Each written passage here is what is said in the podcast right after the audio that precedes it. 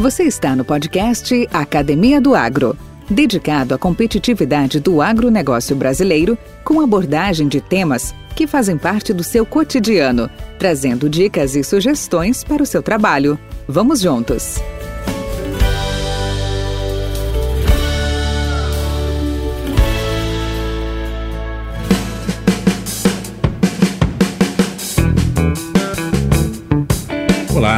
Hoje conversaremos com Pedro José Mena Romeiro. Ele é engenheiro agrônomo com especialização em manejo dos solos e fertilidade e que vai contar alguns segredos para conquistar o sucesso. Movido a desafios, ele aprecia ajudar aos outros, reconhecendo a importância do trabalho em equipe para conseguir realizar, conquistar e alcançar novos e melhores objetivos. Ele tem muita experiência em gestão de equipes de alta performance nas regiões principalmente dos Cerrados, nas áreas comerciais e de desenvolvimento de produtos e de tecnologia. Podcast Academia do Agro. Olá, olá, tudo bom? Como vai, Pedro? Graças a Deus, muito bem, Valdir. É um prazer, é uma honra ser agraciado com o convite de, dessa forma de comunicação inovadora que você trouxe para o nosso segmento, o qual acompanho semanalmente e parabéns pela iniciativa e grato por fazer parte agora desse time tão ilustre de entrevistados por você é, convidado. Obrigado. Obrigado mesmo pela lembrança. Pedro, nós ficamos lisonjeados com a sua participação. E você sabe, eu já te falei isso, né? Há quanto tempo eu tenho buscado falar contigo, conversar, fazer essa entrevista, e a gente sabe que a correria do dia a dia, as obrigações que a gente tem, principalmente a campo, às vezes não, não, não nos privilegia com o melhor momento para a conversa. E aí chegou a hora, tá aqui o momento e assim a, a, a satisfação e gratidão é, é, é mútua de tê-lo aqui, porque também você faz parte dessa família, como sempre fez, obviamente. Mas como tudo tem um começo, né? Todo mundo tem família, todo mundo tem origens, todo mundo tem parentes, todo mundo tem primeiro emprego, primeira namorada, e aí vai, né? Onde tudo começou, Pedro? Conta um pouquinho da sua história. Ô, Valdir, eu sou de uma família de espanhóis, né, de origem espanhol com português, né? Sou o sexto filho de sete irmãos, né, com os meus pais. Depois meu pai seguiu uma nova jornada e teve mais dois filhos, então hoje eu faço parte de uma família de, de, de nove irmãos, né? Eu não poderia deixar de começar sem trazer a, a, recordação muito forte que um pouco do que sou hoje eu devo aos meus pais, né? Principalmente ao meu pai e minha mãe, mas meu pai pela luta no trabalho, a mãe sempre dedicando a criação desse montaréu de filho, né? Então, meu pai é um espelho, é uma pessoa que eu orgulho muito em sempre estar referendando os meus passos, trazendo isso para minha vida, para o meu dia a dia, para minhas filhas, agora para os netos. Então, é, é, é, muito, muito prazeroso isso. Então, meu pai, que é um, uma pessoa simples, que teve que parar de estudar para aprender o ofício de ser mecânico, né? então ele não ganhava para ser mecânico. Depois ele foi contratado para ser mecânico nessa oficina. Depois, com muito trabalho e empenho, ele virou chefe dessa oficina de mecânicos. Depois, com muito trabalho e dedicação, ele abriu a sua oficina própria, né? E para você ter uma ideia, ele conseguiu a concessão da Ford Willis do Brasil no início dos anos 70, né? E, e naquela época já ele já cobrava por hora os serviços de manutenção. Então, é um profissional nessa linha que estava muito à frente da, do seu tempo, mas aí ele tinha um gostinho pela terra, né? E comprou com essas a, a, a bem sucedida carreira como mecânico, comprou um pedaço de chão e foi se aventurar como a maioria dos agricultores nos anos 70 a plantar café. Só que aí veio aquela famigerada geada, não me recordo se foi em 72, 74, ele perdeu todo o café. E aí partiu para o leite e cebola, né? Produzir leite e cebola. É, só que também veio a cebola, veio vários navios importados da China, da Espanha, quebrou também com a cebola, teve que vender uma parte da fazenda vendeu a casa, fomos morar em casa de aluguel, mas aí ele partiu para o feijão. E com o feijão ele se, se deu bem, se estabeleceu e acabou depois deixando o ofício de mecânico, dedicando apenas na agricultura. Então eu fui criado nesse meio, desde pequeno, ajudar, ajudando a secar café em terreiro, aquele rodo virando as leiras de café no terreiro de acordo com o sentido do sol. Poucos vão se recordar, mas eu já ajudei em restear cebola, né? Porque antigamente cebola era vendida em reste. Então a gente participou de todo esse trabalho. O feijão era arrancado na mão, batido em batedeiras estacionárias. Então eu fui criado nesse meio e isso foi me trazendo essa vontade de, de trabalhar no campo, na agricultura. E foi aí que, quando eu me formei, após ter formado em técnico em mecânica, no colegial técnico no interior de São Paulo, em Casa Branca, né, eu optei por seguir a carreira de agronomia. Fiz vestibular em Pinhal no ano de 1984 e passei apenas com 16 anos. Mas aí meu pai, espanhol como sempre, né, não permitiu que eu fosse estudar em colégio particular, exigiu um colégio público, uma estadual, uma federal. Aí foi quando eu saí de casa com 16 anos para fazer cursinho em Ribeirão Preto, consegui depois de um ano de muito dedicação e estudo passar na Unesp de Ilha Solteira, né, para fazer faculdade. Me lembro com muita é, é, alegria agora, né? Na época foi triste demais. Quando eu passei no vestibular, fui com meu pai e minha mãe lá. Chegamos em Ilha Solteira em janeiro, aquele calor infernal e sem ninguém na cidade, aquela cidade que era um distrito de uma cidade chamada Pereira Barreto, que foi construída para os barrageiros construir o complexo de Urubupungá, que são as três usinas hidrelétricas lá da região. E eu fiquei, estava muito empolgado. Mas quando eu cheguei na cidade, falei: Meu Deus do céu, o que, que eu vou fazer aqui durante cinco anos? E eu olhei do meu lado, meu pai sorrindo, feliz. E aí eu perguntei para ele: Mas por que, que o senhor está tão feliz assim? Ele falou: Filho, aqui não tem nada para você fazer, você vai ter que estudar mesmo. Então, ficou muito satisfeito e eu fiquei preocupado, mas era o que tinha, tinha que me empenhar nesses cinco anos para poder é, é, me formar rapidamente para seguir todo o, esse meu conhecimento, busca pelo conhecimento. Né? E por lá foram cinco anos de faculdade, mais de 42 estágios muito fora das universidades. Eu procurei ampliar todos os horizontes da minha época de, de, de graduação, né? Isso me deu muita oportunidade. E chegou o ano de 89, ainda estava fazendo as últimas provas para me formar quando uma empresa suíça de nome Sibagaig passou nos corredores lá da faculdade e convidou os formandos para uma entrevista. Então convidaram todos os formandos do curso de agronomia, nós éramos em 28, e apenas um passou nessa peneira, né? É, graças a Deus fui agraciado com essa oportunidade de ter passado na minha primeira entrevista de emprego. Só que a, o, o serviço era para posterior, no início do ano de 1990. Era um ano de eleição, né? E mesmo sabendo que já estava praticamente alinhado com essa empresa, eu participei de outras oportunidades. Então eu havia participado na cooperativa Cotia, lá em São Paulo, havia passado também, mas eles pediram para aguardar um tempo, e também passei na uma empresa de adubos foliares chamado Arbori, que hoje é Stoller, e todas aguardando o novo governo assumir para poder contratar e efetivar essas pessoas. Só que nesse começo desse mesmo ano de 90, esse presidente danado que entrou aí congelou a conta de todo mundo. Todo mundo tinha 50 pila no bolso. Não sei que dinheiro que era na época, mas era 50 pila. Então todas as empresas recuaram na contratação. E aí eu falei, e agora? O que, que eu vou fazer? Parado não fico.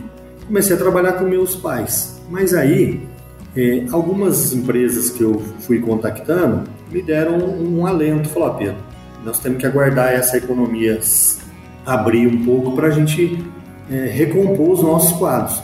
Mas as, aí eu comecei a olhar que tinha alguns amigos meus que começaram a ir para o Japão, que foi a primeira leva de decassegues foram trabalhar no Japão. Agrônomos, eu tenho lá cinco agrônomos, amigos formados que estão lá até hoje.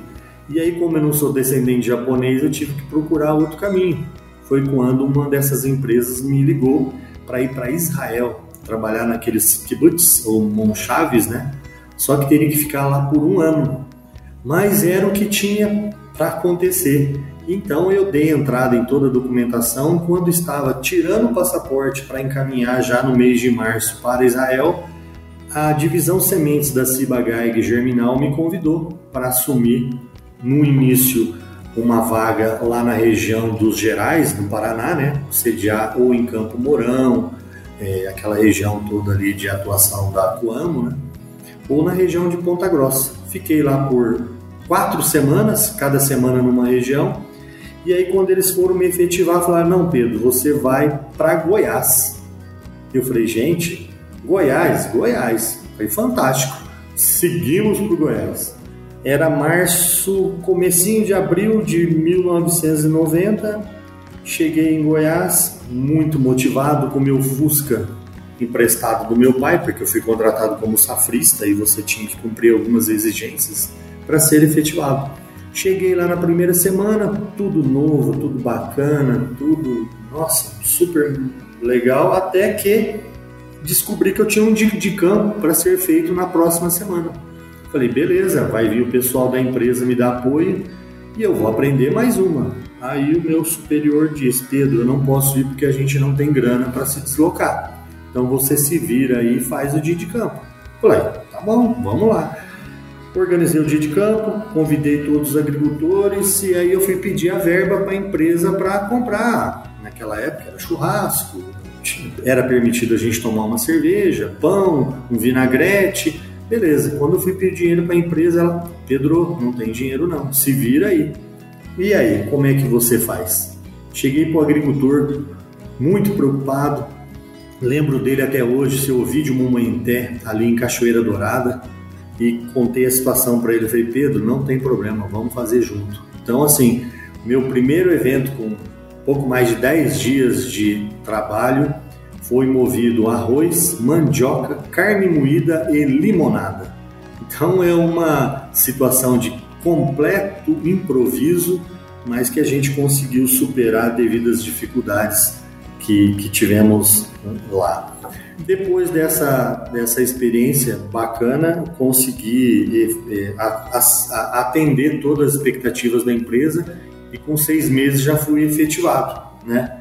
E aí, aí veio a outra grande conquista minha, que foi comprar meu primeiro carro zero quilômetro. Quase nem lembro do meu Gol GL 1.8 placa GR4995, que foi com muito é, satisfação que comprei ele e, e lembro muito isso até hoje, né? Mas depois de três a quatro anos quatro anos trabalhando como funcionário desta empresa, da Cibagaig, como consultor de vendas, né, na região do sul, sul e sudoeste de Goiás, né, onde tive vários aprendizados. Eu ficava sediado em Tumbiara, mas rodava todos, inclusive todo o sul de Goiás, né, Quirinópolis, é, Caldas, Morrinhos, Santa Helena, com Jesus e ia muito para Rio Verde, Montevidil e foi onde eu tive o prazer de participar do meu primeiro dia de campo internacional, né? Com um pesquisador da unidade de pesquisa da empresa de Uberlândia, onde a gente foi fazer uma palestra para a colônia americana. E o pesquisador, é uma pessoa que todos nós conhecemos, o Roberto Risse, fez o prim primeiro dia de campo em inglês, internacional, eu chamo de internacional, eu não entendi muita coisa, mas eu prestei uma atenção fantástica, viu? Podcast Academia do Agro. Então são aprendizados que a gente vai, vai trazendo assim. Então naquela época eu tive a oportunidade de, de fazer é, um lançamento de produtos dessa empresa. É, tive também no meu primeiro ano de efetivação uma premiação qual eu me recordo com muito orgulho que no passado isso não era como nos dias de hoje. Então eu lembro que lá no, no Guarujá, na primeira convenção, eu fui agraciado como maior vendedor de sementes de arroz da companhia. E o prêmio foi uma batedeira de bolo elétrica. Nossa, aquilo ali, a hora que você sobe no palco e todo mundo batendo palma, eu falei, que coisa fantástica, né? É, hoje talvez não teria o menor valor para as pessoas, mas naquela época isso para nós tinha um valor muito grande, né? E, e, me recordo até hoje. Depois disso, eu casei com a minha primeira namorada, nesse primeiro ano de efetivado, né? É, a minha primeira namorada, que é a minha mulher, a minha namorada até hoje, né? Nós já temos 31 anos de casado. Tivemos três filhas maravilhosas, duas é, já estão casadas, já me deram netos, então eu já sou triavô, né? Tenho três netos, né? Então a Camila, mais velha, trouxe a Cecília, a Júlia trouxe o Arthur e o Bernardo, e eu tenho a Rafaela de 8 anos ali que ajuda a gente a estar tá firme nessa caminhada aí para muita coisa que ainda é, é, vem chegando para nós. Então, Valdir, eu sou muito grato a essa primeira oportunidade de emprego que é, muito do que sou hoje, eu sou muito agradecido às pessoas, aos profissionais dessa empresa por ter me colocado nesse segmento. Depois, no ano de 93 para 94, resolvi seguir a carreira como agricultor, né? Mas antes, Valdir, acho que um fato interessante que às vezes a gente acha que algumas mudanças você acaba escapando de algumas situações, né? Então, eu me lembro que quando eu cheguei lá em Tumbiara, eu tinha profissionais que eu me espelhava no meu dia a dia pela referência, pelo conhecimento, pela forma, pelo trato e, e pela representação que eles tinham frente aos agricultores e às regiões. Então eu tinha, por exemplo, um, um, a gente falava na época vendedor de sementes, hoje é consultor, né? Mas na época era vendedor de sementes em Tumbiara, um tal de Toneto, né? Aí quando eu ia lá para o lado de Rio Verde, Quirinópolis, tinha um tal de Ferrari, Aí de vez em quando eu entrava, encontrava um tal de Arnaldo da Ródia que vendia para aquelas usinas de cana e para aqueles plantadores de algodão, Temit que não acabava mais. E eu olhava aqueles caras, falei, um dia eu vou ficar bom igual esses caras aí, né? Mas no mundo real a gente tinha muitas dificuldades, né? Então eu acabei, depois de dois anos em Goiás, eu fui transferido para trabalhar em São Paulo morar em Casa Branca e foi quando eu retomei a atividade como agricultor junto aos meus irmãos. Só que lá em São Paulo, quando eu cheguei, falei, ó, fiquei livre desses caras aí. Quando comecei a trabalhar na região, quem que eu me encontro no meu dia a dia, no segmento semente? Um tal de Daniel Glatt, que vendia sementes de milho da Pioneer para meu pai, para meus irmãos. Aí eu corria para o tal do Leme, Pirassununga, tinha um tal de Binotto, Falei, meu Deus do céu, o que, que adiantou ter escapado lá das unhas do Ferrari, do Toneto e cair na mão aqui do Daniel e do Binotto? Mas aí eu falei, cara, vencer eles eu não vou conseguir, mas eu vou seguir eles com muita fé e coragem, porque aonde eles colocar a semente deles, eu tenho certeza que vai ter oportunidade para eu começar meu trabalho. Mas aí fiquei lá por dois anos e foi quando eu comentei com você que em 94 eu resolvi seguir a carreira como agricultor junto com os irmãos, plantando em Casa Branca. A gente comprou uma propriedade em Ibiá, Minas Gerais, e fomos seguindo até o ano de 2000, que a gente plantou uma área muito grande de batata e infelizmente não tivemos sucesso. Como eu era mais novo dos irmãos, achei que era o meu momento de procurar um novo caminho.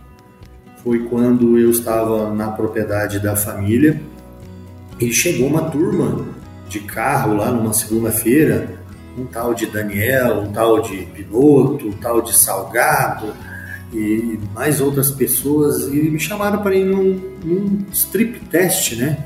Que havia dentro da minha propriedade. E aí eles me convidaram para ir lá e eu fui. Aí eu estava conversando com aquela turma lá e aí escutando aquela conversa de milho para cá, milho para lá, e eu falei, ei, Binotto, dá uma saudade daquela época que eu já fiz isso. Aí o Binotto falou, uai, Pedro, você tá brincando? Eu falei, não, na hora, tiver a oportunidade, eu retomo. Na hora o Binotto já chamou o Daniel, que ligou para Santa Cruz, conversou com um tal de André, que estava entrevistando um pessoal. E o Daniel falou: Oi, já preencheu a vaga lá? O André falou: Não, tem mais um pessoal que está vindo sexta, então eu estou mandando mais um. E aí segui para Santa Cruz, fui entrevistado por toda a direção da empresa e tivemos a oportunidade assim de ser reconhecido como aquele merecedor da oportunidade de, de entrar na, na, na empresa qual a gente fez parte por muitos anos, né, Valdir? E outro fato muito engraçado, né, foi quando eu fui fazer a minha, a minha, os exames admissionais e eu estava em Tumbiara fazendo os exames e fui preparado apenas para fazer o exame e retornar para casa. Aí depois de ter feito todos os exames, esperando uma carona numa sexta-feira, tipo 3 horas da tarde, para ir para a rodoviária para retornar para São Paulo, chegou um, um, um, rapaz ali e olhei que ele também parecia ser meio novato ali naquele ambiente, né? E ele falou, uai, o que, que você está fazendo aqui? Eu falei, não, eu acabei de participar de um... Eu acabei de fazer os exames admissionais para trabalhar em Goiás, né? Ele falou, ah, eu também, ué. Aonde? Eu vou em Formosa. Falei, ah, mas eu também. Eu falei, ah, mas para onde você está indo? Eu falei, tô voltando para São Paulo. Eu falei, não, vamos seguir para Formosa. Eu falei, mas eu não trouxe nem roupa. Aí era o Itabajara, ele bateu o olho em mim e falou assim, uai, mas você não incomodou, eu tenho umas camisas para te emprestar. Pronto. Segui para Formosa, sem nada planejado. Já no sábado já estava aqui no nosso canal de distribuição, qual hoje estou presente trabalhando na TE. E, e assim, é, isso ilustra muito as oportunidades que vão aparecendo e você tomar o rumo da sua vida. Né? Então, eu trouxe pequenos exemplos é, rápidos dessas situações é, onde a gente teve essa oportunidade. Então, Aldir, sou muito grato às pessoas e às oportunidades que tive, né? Se você olhar, por exemplo, quando eu entrei nessa empresa no ano de 2001, a gente estava presente quando começou o uso de fungicidas na cultura do milho. Eu estava na área técnica, então a gente testou diversos produtos, doses, momentos, híbridos. Então a gente ajudou a validar essa nova tecnologia trouxe inúmeras conquistas de produtividade. A gente também participou da redução de espaçamento, é, dos grandes eventos hoje da cultura do milho, que era uma cultura marginal, e a gente trouxe toda essa informação para os agricultores pudessem aumentar a produtividade. A gente participou do início da ferrugem no Brasil, né? Tá? o lançamento das primeiras cultivares de soja com tolerância a nematóide, tratamento industrial de sementes, enfim, isso traz muito orgulho a gente poder participar. Eu lembro quando eu subia é, aqui de Formosa para ir para o Maranhão, para o Piauí, para o Pará, para o Tocantins, para Sergipe, a agricultura lá ela era pouco conhecida e muito pouco investimento em informação. Então a gente por muito, por muito tempo pôde ser essa essa forma de levar informação, de levar tecnologia, então e conhecer, né? É, conheci mais de 15 estados da federação com esse trabalho nessas empresas qual participei. Então isso para mim é muito gratificante é, e, e depois assumindo outras posturas, posições dentro da mesma empresa e de outras, né? Então, para mim foi muito gratificante conhecer, é, participar do lançamento do híbrido mais plantado e comercializado da história do mundo, que foi um tal de 30F53. A gente é, pôde trabalhar esse produto fantástico e trazer uma revolução enorme para o agricultor. Enfim, sou muito grato, Valdir, a tudo isso que me aconteceu e hoje estamos aqui né, de volta às origens dessa vida de sementeiro em Goiás, trabalhando no, de uma outra posição, que eu já fui agricultor, já fui RTV, já fui AT, é, já fui da área técnica de desenvolvimento, já fui gerente comercial e de marketing, e agora a gente está aqui como um consultor numa rede de redistribuição de insumos aqui na, na região do entorno do Distrito Federal procurando ah, passar um pouco desses conhecimentos para os mais jovens, né? Podcast Academia do Agro. Você já conhece a Rede Agrocast? Pois bem, a Rede Agrocast é uma iniciativa que visa reunir todos os podcasts em português que possuem assuntos relacionados ao agronegócio. O objetivo desta rede de podcast é aumentar o consumo da mídia pelo setor, bem como estimular a criação de novos podcasts do agro. Lá, você poderá acessar um grande número de temas e assuntos do nosso segmento, abordados por vários colegas e convidados, sendo uma excelente plataforma para obter mais conhecimento, tanto para quem trabalha no agro, como também para quem apenas tem curiosidade de saber mais sobre o assunto. É muito fácil, é só acessar www.redeagrocast.com.br. E deu. Aproveitando, vou dar mais uma dica. Entre lá e vai conhecer o Papo Agro Podcast. O Papo Agro é a reunião de diferentes olhares, visões e experiências sobre esta pujante, complexa e, por que não dizer, encantadora indústria chamada agronegócio. Venha conosco compartilhar ideias, discutir conceitos, explorar assuntos, conhecidos ou não, sempre de uma forma descontraída e divertida, em áudio, vídeo, textos e todas as outras mídias que nos conectem ao nosso mundo, o agro. Ele é apresentado pelo José Neto, pela Lorena Meirelles e a Késia Alves, toda quarta-feira. Grave aí, Papo Agro Podcast. Pedro, ouvir o seu relato, assim, passo a passo, ano a ano, período a período, experiências por experiências, né? Vai passando um filme na nossa cabeça porque em, em, em, muitos ou poucos momentos a gente convergiu, passou junto, um olhando para o outro, às vezes, a caminhada de cada um, e entendemos muito bem uh, o esforço, né, a dedicação, a, o preparo uh, e as conquistas né, que tivemos. E nós estamos falando de forma geral, não é simplesmente pessoalmente, não é o Pedro, não é o Valdir, mas é a equipe, é a organização, é a empresa, é os produtos, né? Tudo resultado dessa, dessa, desse comprometimento, desse engajamento, né? Nas propostas. Correto. Então, assim, você, né, na, sua, na sua explanação, me deixou bastante à vontade e até foi bem econômico, porque eu tinha né, dentro dessa, dessa sua caminhada pelo menos umas cinco ou seis perguntas a fazer. Mas é, com certeza você contemplou a grande maioria delas.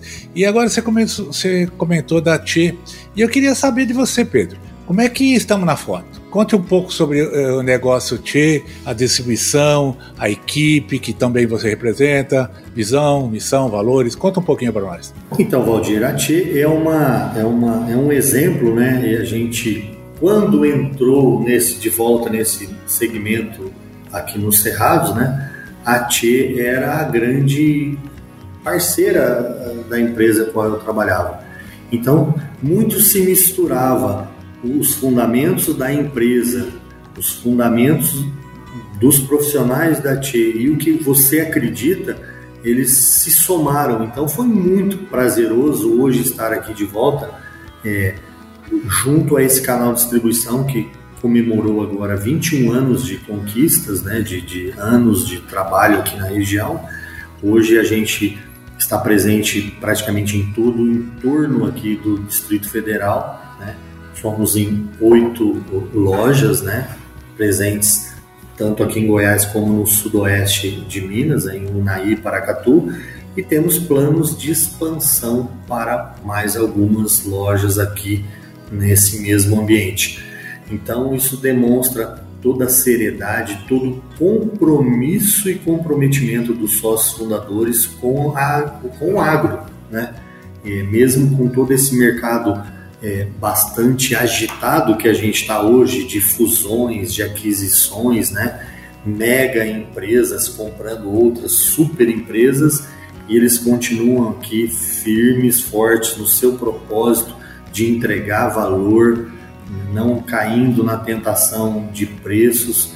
É uma empresa que trabalha com, como consultora de vendas né, para agregar valor com especialidades tanto é que a Tia hoje muito me orgulho de fazer parte desse time, que ela é uma empresa que tem um segmento de nutrição separado do comercial, tem um segmento de biotecnologia, os biológicos, e tem um segmento de sementes totalmente uh, separado, ou seja, nós damos apoio ao time comercial de consultores e gerente das lojas. E agora, mais recentemente, a gente está em formatação de mais uma nova plataforma da empresa, que é a da comunicação digital. Né? Nesse mundo em que estamos hoje, Não basta apenas você ter o conhecimento se você não consegue colocar a pratos limpos na mesma intensidade que o mercado está ocorrendo. Então, é uma empresa inovadora, é uma empresa que acredita demais no profissional no campo e cada vez mais investindo para a gente ser um consultor lá do nosso cliente nas suas mais diferentes dificuldades do dia a dia. Então, fantástico, sou muito grato. E além disso, trabalhar hoje com os filhos das pessoas que eu conheci quando vim aqui há 20, 25 anos atrás. Então, isso mexe muito com a gente, né? Faz a gente é, tentar ser um profissional ainda melhor. E isso é muito gratificante, né? Muito gratificante. Pedro, e o que te deixa empolgado hoje com a sua atividade?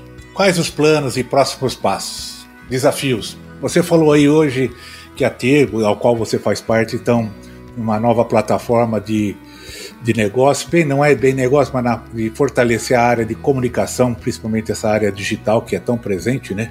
Hoje tudo está ao toque dos dedos, né? Tá? Hoje é, coisa muito rápida.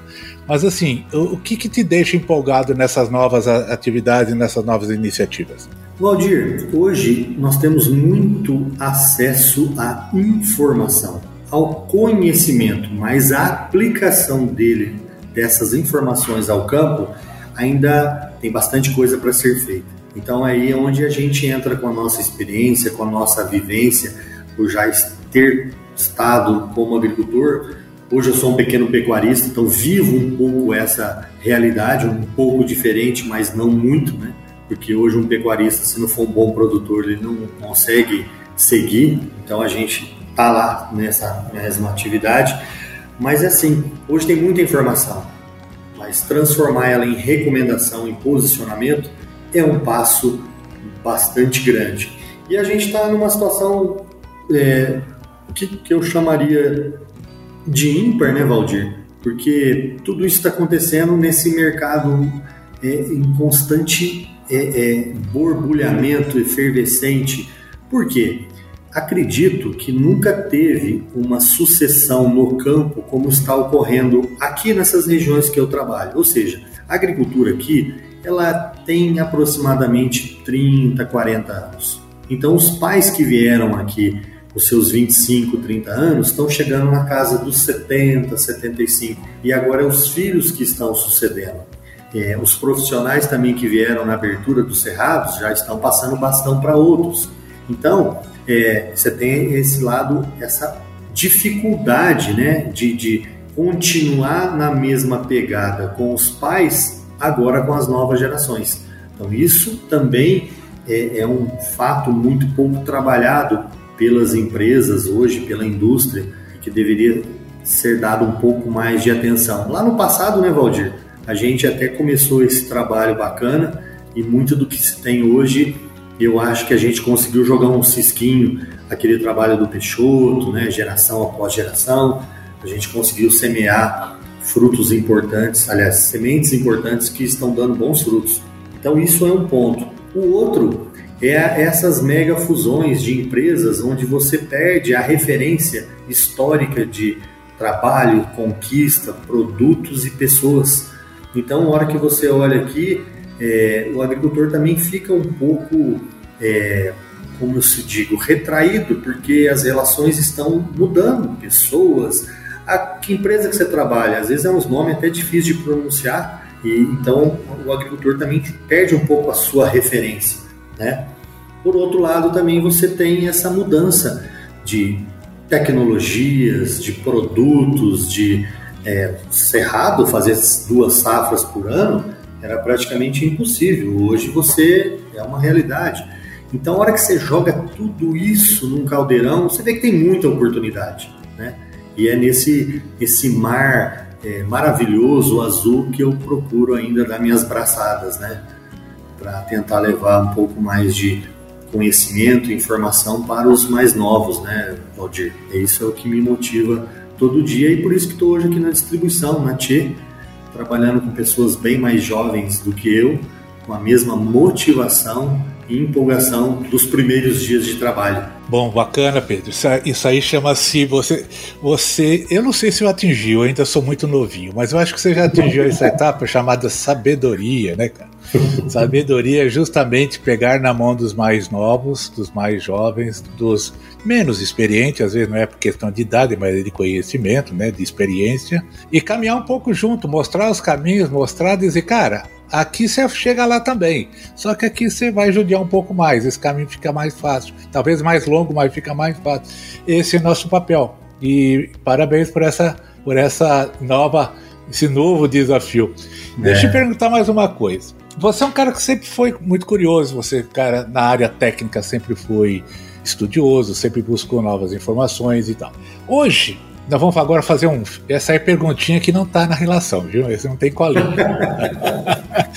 nós vamos fazer um fitness intelectual.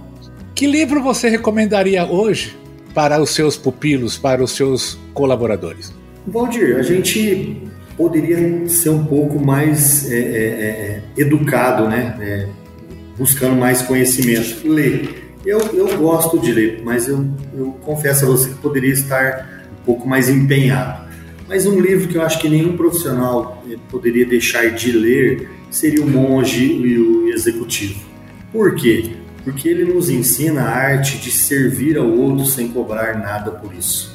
Sabe? É, eu nessa caminhada eu sou muito grato. O que eu sou hoje, eu sou grato às pessoas é, que me ajudaram a ser. Porque eu era um menino simples do interior que gostava de jogar bola com 12 anos passou numa peneira do comercial e do Guarani, comercial de Ribeirão Preto, Guarani, mas não quis seguir a carreira. Meu pai, na verdade, que não deixou. Você vai estudar, porque naquela época jogador de bola não era o que é hoje, né?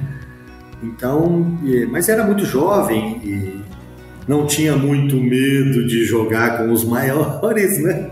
Você bem sabe disso, né, Valdir? Minha então, canela assim, se lembra disso. É... Então, assim, é, a técnica não foi aprimorada, então por isso que parou ali naqueles. Né? Mas então, Aldir, assim, é, esse livro traz muito a, a, a, por exemplo, a teoria que eu aprendi na prática do, do Charles Darwin, né?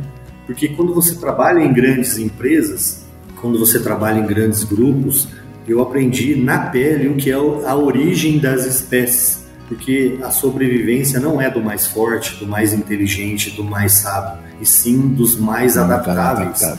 Então, eu tive eh, algumas situações que eu demorei a perceber isso, e, e esse livro, Monge Executivo, aprende, te ensina muito.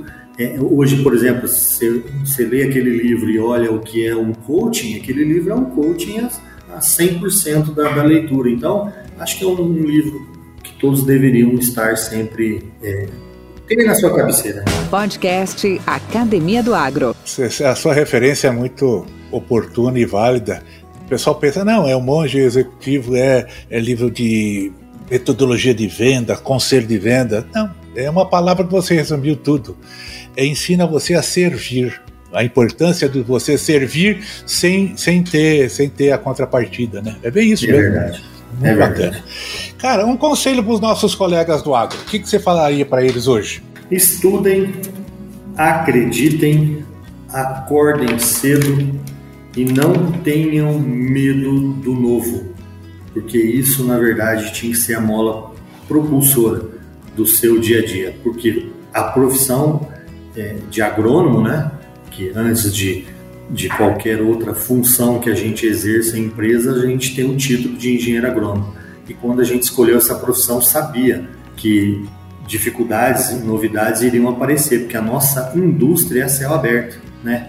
E, então, onde muitos olham como problema, eu olho como uma coisa muito boa. Que bom que tem situações novas, porque senão não precisariam da gente, né? Então, eu tenho aqui meus celulares, né? Tem dois aqui para não escapar de um, o outro me acha, né? É, a turma me liga frequentemente. Eu nunca sei o que eles vão perguntar. Eu só sei que vem coisa complicada para responder. Mas eu sinto muito motivado quando recebo uma solicitação.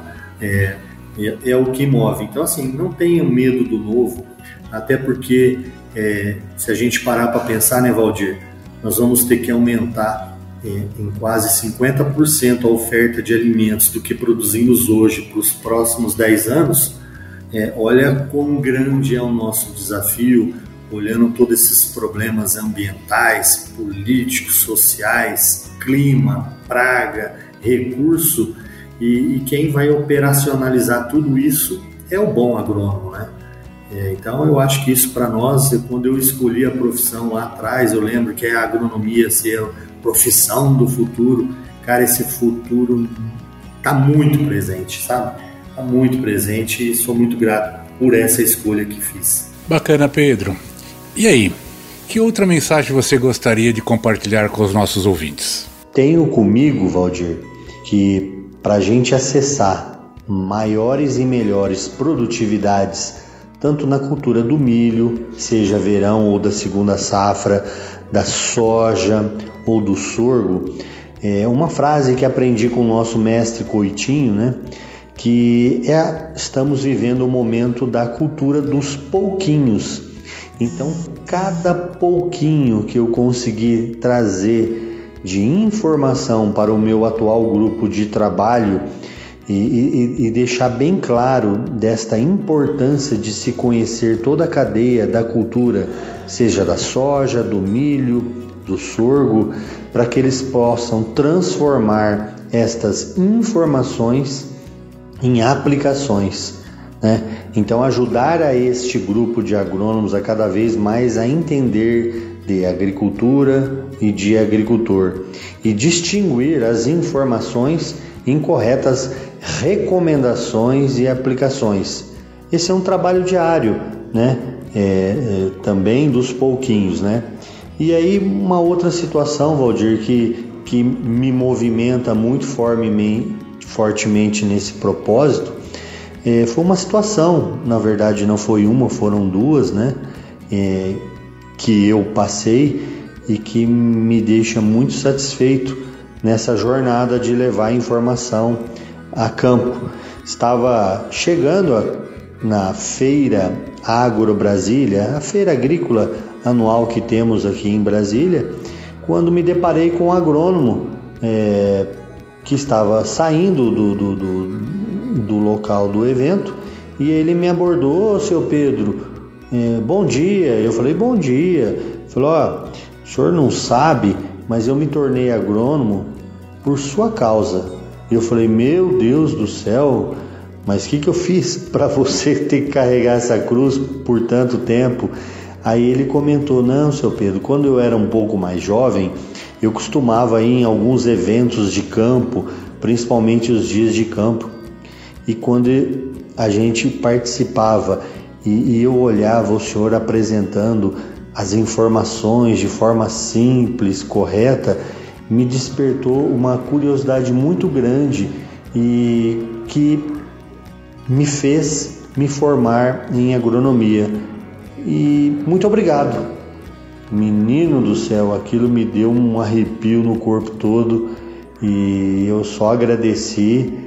E a hora que ele foi embora, junto com a sua namorada, provavelmente esposa, meus olhos se encheram de água, sabe? Então é uma, emoção fantástica é, que eu vivi, presenciei, não tinha nenhuma testemunha, mas meu coraçãozinho ali naquela hora é, ficou muito, muito confortado. Então, é, isso foi muito gratificante ter passado por isso. É uma experiência que gostaria que todos os profissionais que se dedicam a levar informações e conhecimento a campo pudesse ter sentido essa situação. Então, para mim foi muito, mas muito, muito gratificante. E aí você olha também é, é, a, a, sua situação de hoje, quando você vê que você tem filhos fantásticos, né, netos maravilhosos e uma esposa companheira ao seu lado, você olha que todo o sentido da sua formação e trabalho é, fluiu de uma forma correta porque consegui formar uma boa família, uma boa rede de amizades e é isso que me move, né, Valdir? Isso é muito, muito gratificante. Beleza, Pedro. E aí, fala uma coisa, e como é que as pessoas podem entrar em contato com você? Você falou que tem dois celulares lá, então pelo menos cita um, né? é, eu tenho um celular aqui da região do, do entorno, né, que é de Formosa, que é o celular 61 99808 8963, né? E, mas antes de mais nada, só dar uma passadinha em qualquer uma das lojas da TI situadas aqui na região do entorno, a gente vai ter o maior prazer em recebê-los, acolhê-los, escutar as suas, suas informações e tentar trazer alguma solução que possa ajudar, seja um agricultor, um amigo ou, ou um visitante. Então, para nós é muito gratificante, Valdir. Bacana, Pedro. Te agradeço muito a oportunidade. É, pessoal, fique tranquilo também que eu colocarei eh, os dados, tanto de celular como e-mail, e, as, e os dados da TIE também na nossa descrição no podcast para futuros contatos, futuras relações aí com, com o Pedro. Pedrão, fica com Deus. Obrigado. Valeu, Valdir. Obrigado eu. Continue firme nesse seu canal, muito importante para nós do agro acolhermos informações de outros amigos que hoje, devido às mudanças que a vida assim nos traz, é, é uma forma da gente estar acolhendo, aprendendo e recordando bons momentos que juntos passamos aí. Mais uma vez, muito obrigado, Valdir. Firme no seu propósito. Tamo junto. Grato. Obrigado. Grande abraço. Mentes brilhantes incentivam outras. Crônicas do Agro. Com seus especialistas e líderes comentando, opinando e analisando diversos assuntos através da sua ótica e de sua experiência. Seja você o fator multiplicador. Boas práticas. Boas ideias.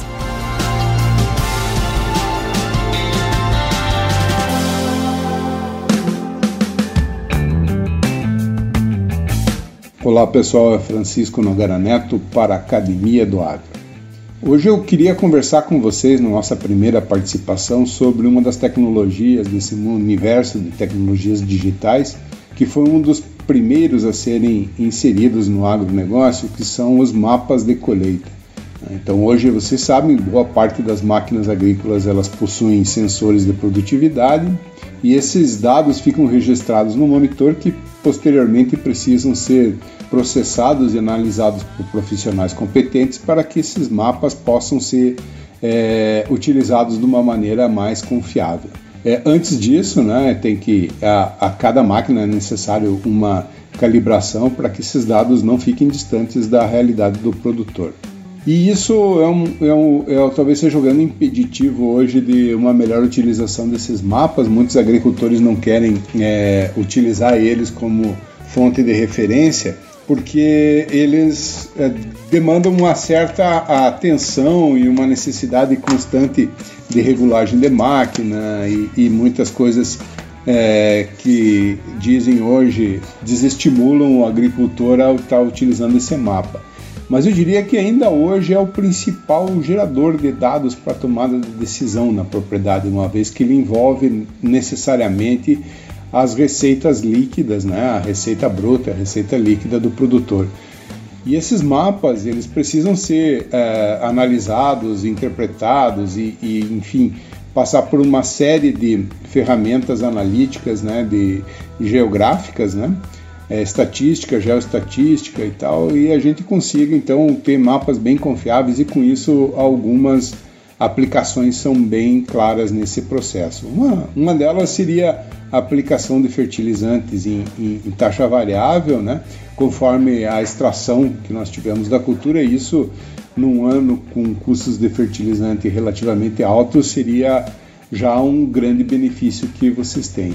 Outro, outro ponto também é quando você tem alguma variação de manejo, de variedade, ou talvez de uma aplicação de alguns produtos, fertilizantes, enfim, é, toda essa uma grande quantidade de, de, tecnologias hoje disponíveis, então seria você é, avaliar se essas tecnologias foram efetivamente eficazes ou não, se elas te proporcionaram algum aumento de receita. Mas eu queria hoje focar muito mais no mapa que eu gosto muito, que se chama Receita Líquida por Área. Né?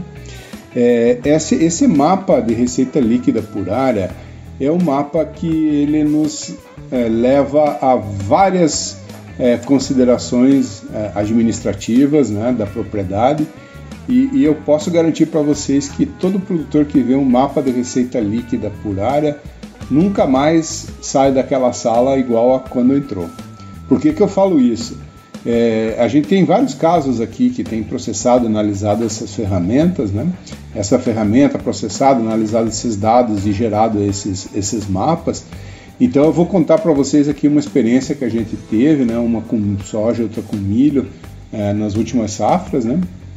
em que né, a gente estimou uma faixa de preço é, de custo total da, por, por hectare na faixa de 4.500 a 5.500 reais. Isso são custos é, gerais para o estado do Paraná, fornecidos pelo DERAL, né? então são custos que podem variar de região para região, enfim, a questão de custo ela é talhão por talhão, propriedade por propriedade, enfim, cada um tem um custo diferente, mas via de regra dá para se utilizar um custo entre 4.500 e 5.500 reais tanto para o milho verão, milho safrinha, quanto a soja verão.